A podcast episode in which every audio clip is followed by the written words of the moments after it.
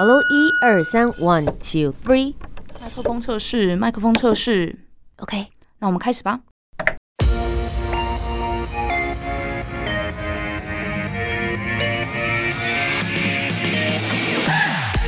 很会说，很会讲，不再是广播主持人的专利。Podcaster 没有限制，没有框架。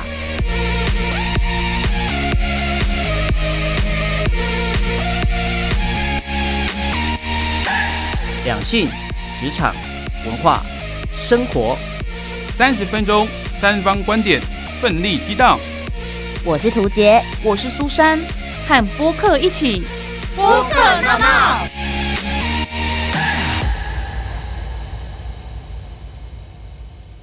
好声音不分平台，和播客一起大闹。欢迎收听播客大闹，我是涂杰，我是苏珊。哇，今天这集我好紧张，我也是好紧张哦。从确定要敲他，然后到他回应我，我整个就是一直期待的这天来临。是今天的播客要来跟我们分享爵士音乐，那对我跟苏珊来说都是非常非常重要的一个启发者。没错，我们大学的时候上了一门课的老师，嗯然后他对我们的影响是直到现在。没想到他竟然开了 podcast 节目。我们今天有这样子的节目，就是为了邀请他来到现场。所以，究竟这位大来宾是谁呢？我们就一起来认识他。播客 VIP，那么，我们今天邀请到的来宾呢，是骑兵与凯雅的爵士乐的节目主持人，同时也是我跟苏珊的恩师。欢迎骑兵老师。嗨，苏珊好，杜姐好，我是启斌老师。哇！从我们做播客闹闹之后，请来很多的 podcaster，这一集是我觉得最战战兢兢的。而且我非常非常期待耶。对，真的，因为启兵老师是我们大学的时候，我们有选修了一堂通识课。大家应该平常听到通识课都觉得是营养学分，对，但我要跟大家讲的是，启兵老师的课是营养，但是你要非常认真的修，不然你很有可能这堂通识课不会过。对对对，因为我们的课当当时是在明传大学碰到面，对，然后我其实非常喜欢跟所谓的，因为其实像我们都是所谓科班出身的学生啊，然后我就很喜欢跟一般的大学生们接洽。那这样子的话，我就可以跟他们有一个很好的，我们可以了解当时大家大学生最流行的是什么，他们最夯的话题是什么，他们最喜欢知道的是事情是什么。然后最重要的事情是，哎、我常常会跟大学生们讲，这也许一开始讲有点严肃，我说我的小孩啊是比你们小大概十岁、二十岁左右，所以有一天呢，你们的这个工作呢，可能会是我的小孩的长官，可能以后会是我们的前辈。所以其实站在老师的立场来讲的话，我们有一点像是一种，诶、不能讲隔代教养，可是却是说你等于是在帮忙教你的下一代的前辈那种感觉。嗯对，所以我我觉得这个东西是一个，我后来思考了一下，就是说，其实我在这过去这十几年当中，在学校任教的时候，我所得到最大的收获是什么？其实是这个。嗯，我可以跟大家分享一下，老师那时候教的科是西方艺术赏析，对然后所以其实是在告诉我们说，就是西洋的音乐史，而且它不是只是单单用教科书式的方式，它会播音乐，然后告诉你这个歌手当时的情况跟状态，为什么他会影响大家而成为一个那个时代的经典。我其实那个时候蛮震撼的，因为我爸小时候很喜欢听，就是在我小时候他会听西洋音乐，会跟我分享。嗯但对我们来说，它就是旋律跟一首歌曲。可是我从来没有去思考说它后面的呃时代背景跟文化。那对我来说是一个非常开眼界的课。可是其实期中考跟期末考的时候，也是让我们压力蛮大的。超难。我印象很深刻，那时候我们有二十五首歌，就是我们嗯所谓的 blues、R&B，然后下来都有一首经典代表歌。对，然后考试就是老师播音乐，你要写出那个歌名跟歌手是谁。对，我那时候分数一定超差，因为有一首歌我非常非常喜欢，就是《The Girl from Ipanema》，对对对，这是很经典的呃 Bossa Nova，对嗯巴萨诺瓦的歌曲。可是我一直都记不得嗯演奏的人跟唱的人是谁，你知道我那对题一定写写不出来。但是老师，你知道吗？嗯我现在超常在节目上介绍这首歌，还会介绍歌手他们怎么去创作。对啊。所以说其实这个就是教育的意义就是你在学校的时候你不会去记得老师讲的每一件事情你甚至可能会觉得说老师有点烦老师有点讨厌老师有点机车 对啊老师你你有收到这些回馈是不是？哎有对对那可能有误会应该不是有点而已。对对对对对对。可是蛮好玩的就是说其实你到后来的时候很多学生我大部分的学生百分之九十九以上的学生都是在毕业之后比如说像竹节书山一样就是会遇到我然后有的人他甚至已经结婚了哦，生子了哦，然后他就跟我说。啊、我最怀怀念的就是，像我前几天还遇到一个，他说十二年前我是你的学生，嗯然后我听到了一个节目上的一个片段，知道有一个叫 Jimmy Fallon Show，然后有个 Ariana Grande，他在模仿很多人唱歌。嗯他说，如果我今天不是老师教过我的话，我可能只是纯粹看热闹。可是老师教过我们之后，我们才发现说，以前看不懂了，现在看得懂了，原来是这样子。所以其实，在学校里面的时候，你会觉得那个好像是。因为对各位的科系来讲，那个好像不是一个最直接的课，对不对？它不是一个必修的课。嗯可是西方艺术赏析绝对不是说哦，让大家陶冶性情，然后什么成长身心灵，不是这样这样，而是这个知识会在你毕业之后的有一天，你就会用得上。那用得上的结果是你会很开心说，原来你把你的人生都串起来了。嗯，真哦的，他就让音乐很自然的成为我们的日常，然后成为很棒的一个点缀。那其实我很想问一下，老师就是好好的在课堂上面教书就好了，为什么要来抢我们饭碗？你为什么后来开始做 podcast？其实这个原因也是蛮好玩的，就是就如同我刚刚跟前面的两位同学讲到了，我对不起，一直在讲同学的。是啊是啊，我们是我们是你的学生没错两两两位美女啊，讲到就是说，其实当我看到大家在，比如说开始在做这些新媒体，比如像 YouTube 啦，啊，或者是像是这个呃 Vlog 啦，或者是说像是这个 Podcast 的时候，其实一开始我并没有，我们比较年纪比较大嘛，我们就想说，哦我们就写文章就好。嗯可是后来发现说，哎、写文章是第一个，要不然你是，要不然你就写什么政论文章，很多人在看；要不然就是你就要写那种网路人，要变成一个所谓的意见领袖 KOL 这样子。嗯可是我后来才发现一件事情是，比如说当我十年前或者是二十年前，当我所写的一些观念呐、或是一些概念，比如说到底什么是 R&B，比如说到底什么是爵士乐，到底怎么样去切入听这个蓝调音乐或是听嘻哈音乐的这些东西是什么时候？我发现我的这个 data bank 里面，我这十年前、二十年前的很多资料，我都还可以拿出来讲。嗯那这个时候我就有点像是，其实我是看着我原来的文章嗯，可是我就把它讲的好像是我在现场一样的那种感觉。嗯所以你在当下听不出来，你会以为说是老师现场在那边侃侃而谈。可是我加的时候就会加上一些口语，比如说哦，像这个啊，其实它就是什么什么什么。然后嗯我当然因为我们现在音有版权的问题，所以我们不可能会放整首的音乐。对那我们可能就放一个前面的，让大家看到。所以这个时候在 podcast 上面，大家比较年轻的族群，像很多族群他们是通勤族，嗯嗯他们就会说啊，我其实是在搭捷运的时候听到你的节目。嗯然后他们就会来留话，然后或者是他们会透过管道找到我说，哎、老师你这个介绍让我颠覆了我原来对音乐的想象。嗯对我觉得其实就是知识声音化。那也许以前所留下来那些文字可以接触到某些群众，但用成就是不同的节目跟不同的媒介形式的时候，也许可以把这些知识传递给不同的族群。对，那非常谢谢，其实老师也是很努力的来去做这些尝试，所以今天也来到节目当中，要来好好的跟我们聊一聊音乐，然后跟我们的生活，甚至是从小到大的教育的一些关联性。那就一起来听听我们今天的主题。No No Topic。Hello，大家好，我是今天的值班主持人，我是涂杰。今天的主题要跟大家分享的就是学音乐的孩子是不是真的不会变坏呢？我相信大家应该从广告词里面就曾经听说过，学音乐的孩子不会变坏。我是一个小时候幼稚园吧，我就开始学钢琴，哦然后其实我有持续学到国中时期，但我必须要先讲，我在那一段学钢琴的日子非常的痛苦。因为其实小时候你并没有办法真正理解说你是不是对这项乐器有兴趣，你不是用你自己的呃自我意志去选择说你今天是要学钢琴、学吉他还是学什么，而是爸爸妈妈觉得那个年代女孩子就是要学钢琴，有气质以后可以嫁入好人家，大概会是这样子的一个 pattern 这样子，对，所以我小时候就被逼着要学钢琴。嗯那我觉得那个当时的回忆对我来说其实是很差的，在你还没有办法真正弹出什么的时候，老师就会开始教你乐理是什么，嗯然后你就会觉得说音乐好无聊。嗯对，为什么这个东西要是那样？然后 C 大调是什么？呃，你的手如果没有像是握着一颗鸡蛋的话，他就会拿木条打你的手这样所以我每次想着要去上音乐课的时候，对我来说就是一个折磨。对我本来在家里好好的看着卡通影片，嗯结果妈妈现在叫我去练习，然后每个每天都会有一个小时的练习时间，所以那段时间对我来说。我真的哎、到底学音乐小孩是不是不会变坏？我每次心里面练钢琴的时候，都想着以后如果就是我可以选择我自己要不要的话，我现在就要去做坏事，我才不要变什么有气质的弹钢琴女孩呢。对我心里真的有这种感觉，但我必须要说，就是我小时候真的很叛逆，所以其实我的音乐之路并没有继续下去。到国三之后，我妈终于放弃我了。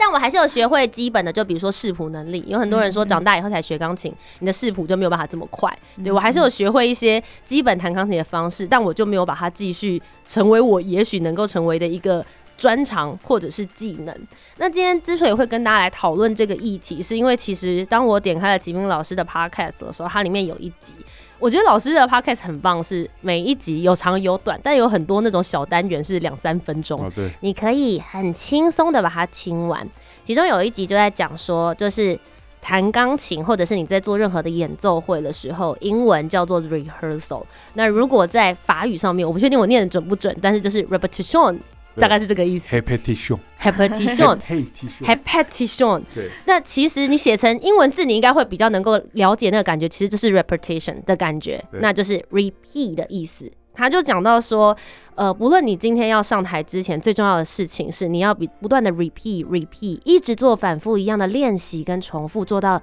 精准，你知而后行。所以在舞台上面的呈现的时候，你对得起自己，你也对得起你的群众。然后其实那时候是有突然点燃我，我就觉得说，哇，其实我们在做任何工作，包含主持也是，我们也是在反复的练习，累积自己的经验值，然后达到在舞台上面非常好的。那一个时刻，那我就会觉得，如果是愿意能够静得下心来，一次又一次的练习，他了解能够耐得住性子的人，这样子的音乐教育对他来说，其实也是心灵上面的锻炼的其中一部分。所以我就会觉得，诶、这样的孩子，如果你来说服我，他不会变坏。诶、我觉得我就能够接受这样子的理论。可是毕竟就只有我一个半途而废、没有继续弹钢琴的这个女孩子的想法，但不知道对于其他人来说，学音乐跟他之间的成长，甚至是老师把音乐教育当做自己的志向这件事情，对于这句话，学音乐的孩子会不会变坏？他们又有什么样的看法呢？今天我们就一起来听听两位的分享。苏珊怎么说？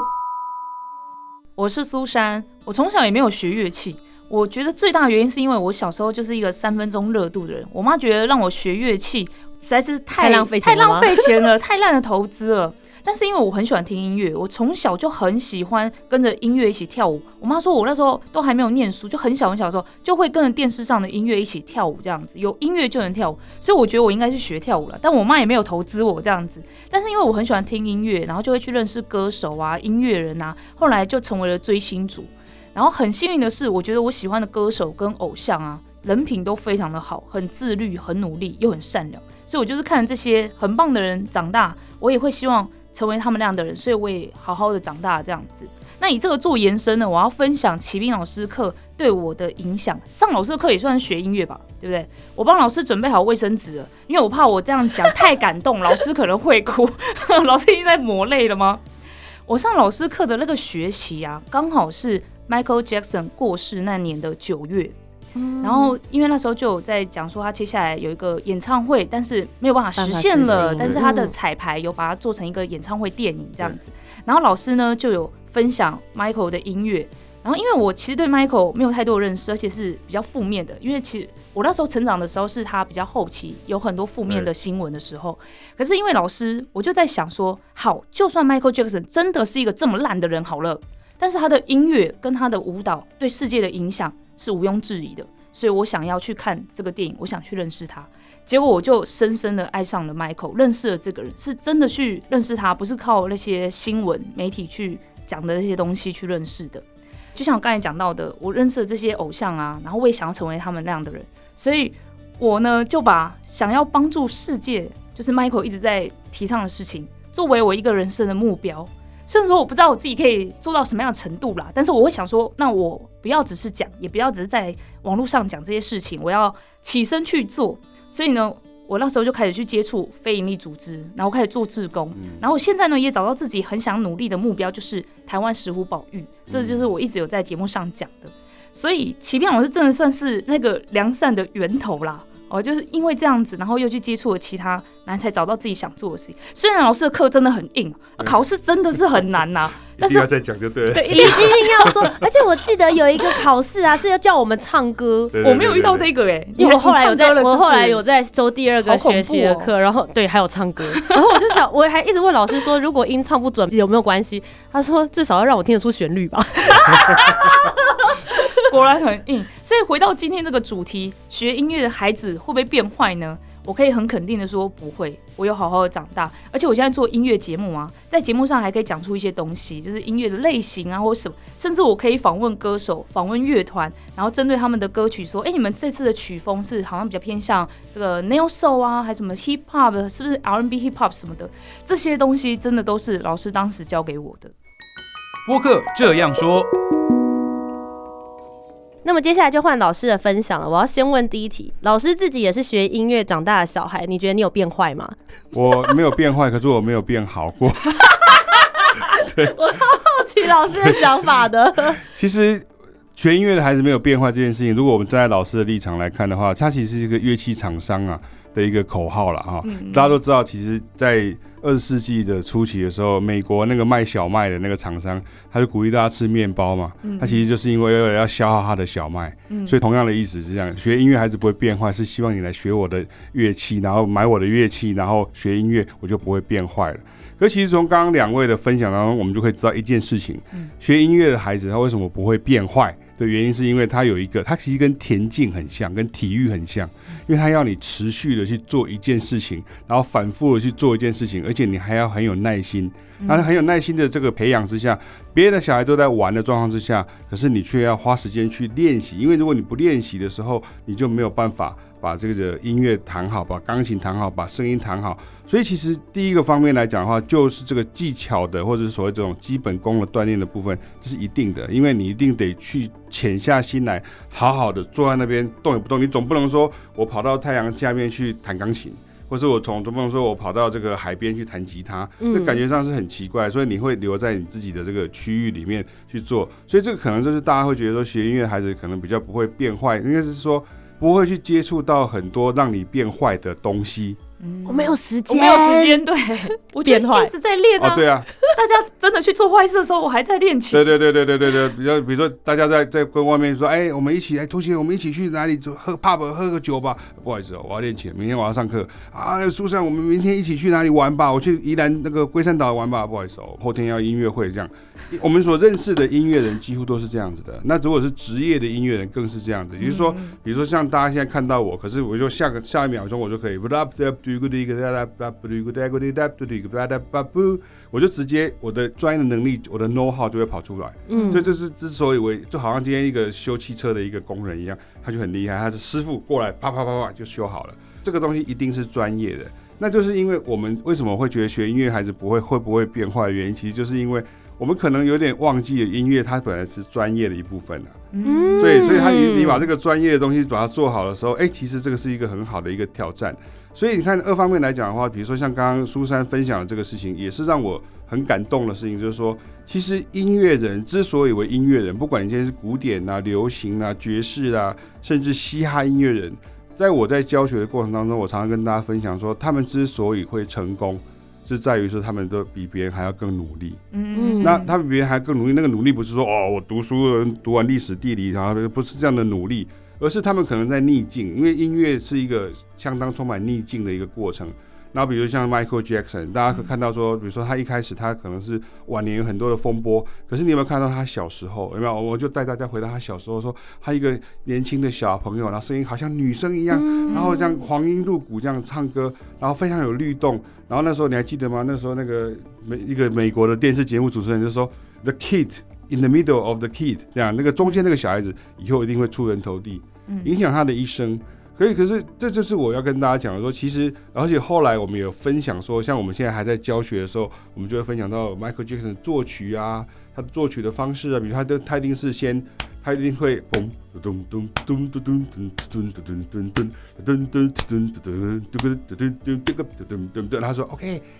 OK，sing that song，sing that part for me，sing that part。然后你会看到他做音乐的时候，因为我们早期的时候并并没有 YouTube 这种东西，嗯，所以你看不到，所以你只能靠像我们曾经有见识过像这样的状况，所以你看到他们在做音乐的时候，他们是你可以说是六亲不认的状况。可是他之所以会做这些东西，一方面是对音乐的热爱。二方面其实就是什么，就跟苏珊刚刚讲一样，对人生的热爱，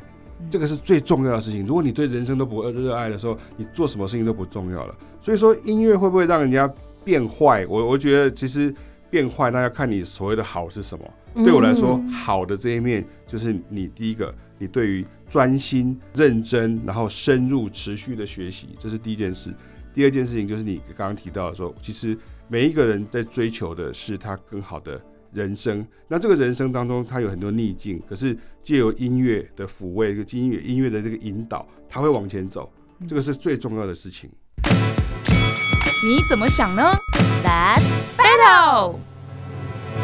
哇，其实我觉得老师刚刚延伸出来的，就是第一个，他肯定他觉得学音乐的孩子是相对来说比较不容易变坏的。其实最重要是我们刚刚好像有点忽略了，就是。培养成为一个专业的音乐人，他需要经过那个专业的培训过程，其实是比较漫长，而且要非常非常专注的。我也很好奇，那像老师刚刚讲到嘛，我是半途而废，然后这边是没有学过音乐，所以老师身为一个专业的音乐人，我很好奇，你一路成长的过程当中，学音乐这么累，你没有想过要放弃吗？没有，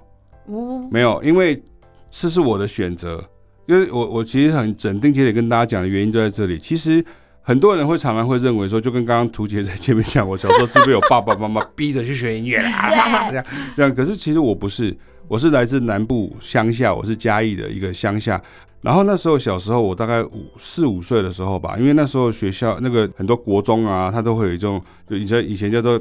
国立台湾交响乐团，他们会南都到乡里乡野里面去巡回，等于是艺术下乡的概念。所以那时候我去看到他们在演出的时候。我就自然而然跟我父母亲讲说，我想要学那个乐器，我觉得想要学小提琴，因为我觉得学学小提琴好风光哦，那个可以站在前面，所以我一开始 就可以跟跟这些老师们就是有接触的机会，所以选择音乐是我一开始就开始的这个决定，所以我并没有觉得，我只有在比如说像我们那个年代是可能是有所谓的联考升学主义的时候，嗯，那个时候压力很大，然后我我曾经被迫的想要放弃，而不是真的想要放弃，因为我在我。念书念不好的时候，我还是想要回来练琴啊，因为练琴是一个最有回馈，就是我刚刚讲一样，只你只要有练。他就会回来，他就会回馈给你。你没有练，哎，我读书不一定对不对？你看就跟数学不会就是不会，对，怎么念都没有用，无字天书啊。可是音乐是有感觉的，就是你对他练习的，等等等，你弹弹弹弹到最后的时候，哎，你就很有成就感。所以我常常会跟很多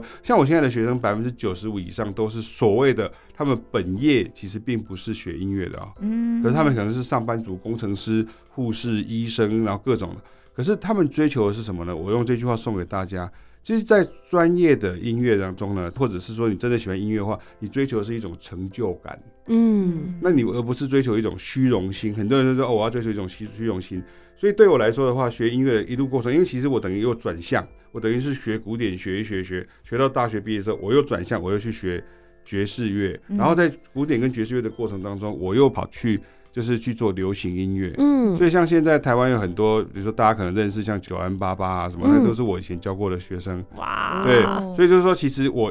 我对于这些音乐的人才的，我们并不是说刻意去培训他，而是说在他们的人生的这个道路当中，我们很认真的去教他，嗯，所以我的想法一直是这样子的。我以前学音乐的时候，就跟图姐一样，我遇过很多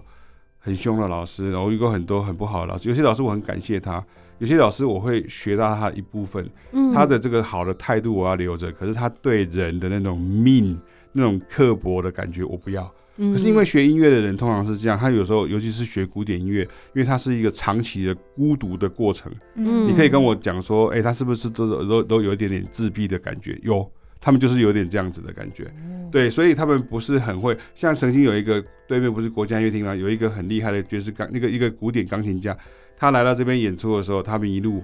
他完全不知道路在哪里。然后他上台前需要他妈妈帮他绑鞋带，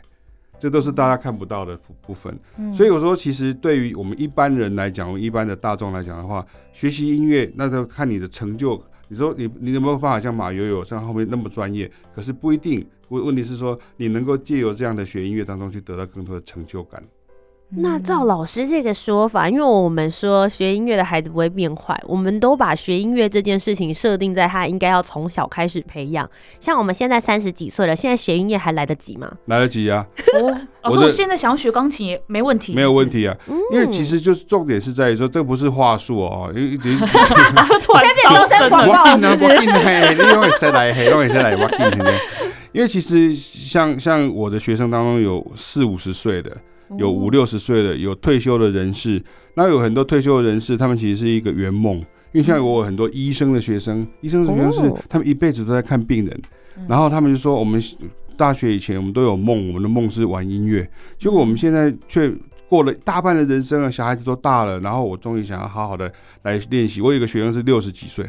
然后他非常非常的认真练习，所以我们就进度都不用快，嗯，慢慢来。然后比如说。其实大家也要学会一件事情，说像我在教的时候，我们就不是我们不是说音乐不是学一首歌，嗯，我们音乐其实是学的是一整个观念。那比如说你会怎么帮人家伴奏啦，怎么样学会即兴，这是我最最最喜欢教的，最擅长的。对对对对，所以像这个部分的话，其实我觉得我的学生都学得非常的开心。嗯哼。那老师，如果我原本其实对音乐也没有说是非常非常的有兴趣，就是生活当中也没有去接触到，可是我今天可能听了节目啊，或者是去参加了一个什么样的活动，就就发现哎，音乐很有趣。我现在想要来入门的话，可以从何下手呢？第一个，你可以去回，就是回到我们的主题，比如说 podcast 的时候，你会发现说，老师在这个音乐里面啊，有很多的一些介绍。然后，这个从这边其实它原来都是有对应文章的，嗯，所以其实你听完 podcast 的时候，你可以回去找那个网址，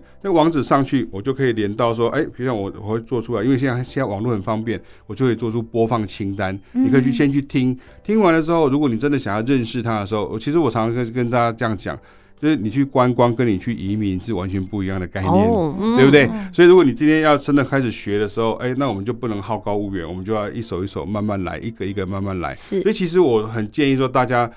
把学音乐当成是什么呢？好像你去 work out 一样，去健身一样。哦，它不是一种，对，它不是一种说我为了考试考过，它是健身，对不对？就跟我一样，我去健身一下，那我可能这两个月、三个月，我的身材、我的体态、我的体脂肪比的 BMI 就会好一点。对不对？可是如果我一段时间我快荒废了，比如说我出国去旅行，或者我去外面去意大利吃个大餐什么之类的，我可能就会多个两公斤。这个时候我进去，我的教练、我的 coach 会跟我讲说：“哎，你要再这样子燃烧脂肪。”我觉得我现在做的比较像是这种工作，gym gym 的那种感觉。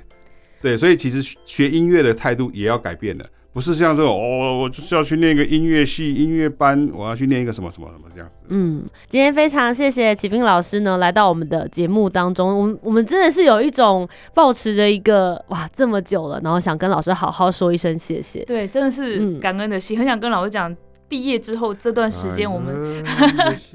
今天应该让让老师自己来演奏一下的哈。下次，下次，下次，对。那欢迎大家呢，也可以来听老师的 podcast，在里面呢也会有很多，不论是对于音乐方面的专业知识，或者是有相关的开课资讯，也可以让大家知道到底要怎么样子来接触音乐。今天再一次非常谢谢老师，谢谢，谢谢大家。那如果大家还想要听到我们访问哪位 podcaster，欢迎留言告诉我们哦。以上就是今天的节目，非常谢谢大家一起收听我们的播客闹闹，我是涂杰，我是苏珊，我们下周节目再见，拜拜。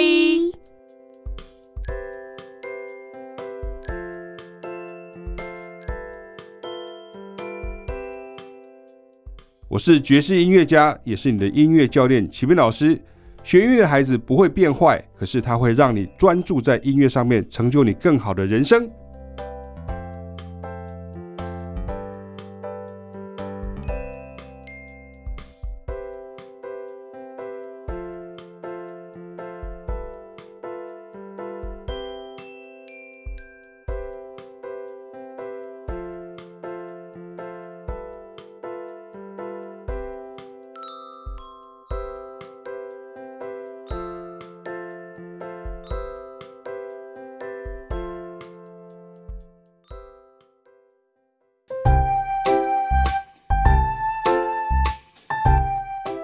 今天的讨论，如果你有更多不同面向的想法，也欢迎可以来留言告诉我们哦。Facebook、Instagram 以及 YouTube 频道搜寻“图杰”就可以找到我。那如果你搜寻苏珊 Love Music，就可以找到苏珊啦。记得帮我们留下五星的好评，订阅节目。在 Apple Podcast、Spotify、Sound 都可以听得到哦。我们下周见，拜拜拜拜